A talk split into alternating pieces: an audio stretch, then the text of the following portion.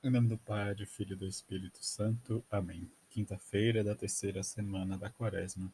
Evangelho de Lucas, capítulo 11, versículo de 14 a 23.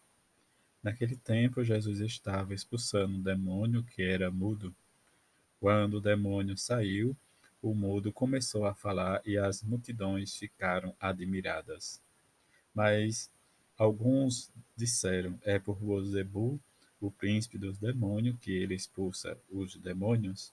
Outros, para tentar Jesus, pedia-lhe um sinal do céu. Mas, conhecendo seus pensamentos, Jesus disse-lhes: Todo reino dividido contra si mesmo será destruído, e cairá uma casa por cima da outra. Ora, se Satanás está dividido contra si mesmo, como poderá sobreviver o seu reino? Vós dizeis que é por Beuzebu que eu expulso os demônios. Se é por meio de Beuzebu que eu expulso os demônios, vossos filhos os expulsaram por meio de quem? Por isso, eles mesmos serão vossos juízes. Mas se é pelo dedo de Deus que eu expulso os demônios, então chegou para vós o reino de Deus.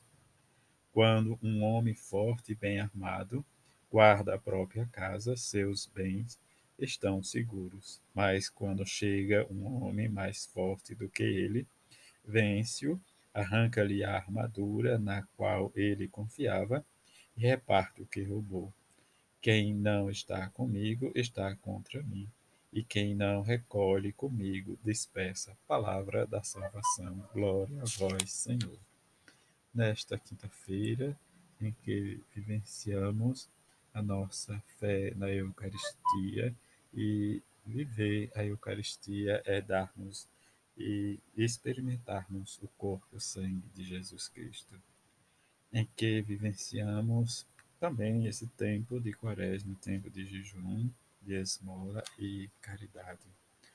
E viver nesse tempo é experimentar mais de perto a força do Evangelho de Jesus cada vez mais que nós escutamos, vivenciamos a nossa experiência em que precisamos viver cada vez mais perto a nossa fé, a nossa esperança. E esta esperança precisa estar carregada com a palavra de Deus diante da nossa simplicidade, da nossa sensibilidade, da nossa humildade e da nossa afabilidade que é o trato com o outro. E viver esse período muito especial que é a quaresma nos torna corresponsável com a missão da igreja, a missão né, desde o Santo Padre, com seu esforço de levar a palavra de Deus, de restaurar tudo o que está disperso. Diante disso, nós possamos olhar né, o que Jesus nos diz sobre o Evangelho de hoje esta questão de expulsar os demônios e os seus contemporâneos colocar em dúvida em que ou com que poder expulsar os demônios. E onde ele vai contar esta pequena história e dialogar com eles né, diante desse, dessa cura deste mútuo, que vai levantar realmente, diz o poder de Deus, o reino de Deus que está no meio de nós tudo que está separado está dividido, né? diz que é tentação do maligno que vivamos de forma dividida, especialmente nesse tempo em que vivemos, né? diz onde muitas coisas acontecem, nós muitas vezes não valorizamos a unidade, a fraternidade entre cada um de nós como família. Mas ouvir a palavra de Deus, como nos diz o profeta, estar atento e prestar atenção né, de tudo que o Senhor nos diz e nos fala. Eis a voz de Deus que nós às vezes não escutamos, mas precisamos estar atentos nesta escuta e confiar sempre, buscar em Jesus, né, diz a nossa força, a nossa esperança. Não é, diz as questões de ser ou não discípulo, mas esforçarmos cada vez para testemunhar a nossa fragilidade, quer dizer, a nossa fé diante do perdão, diante da misericórdia.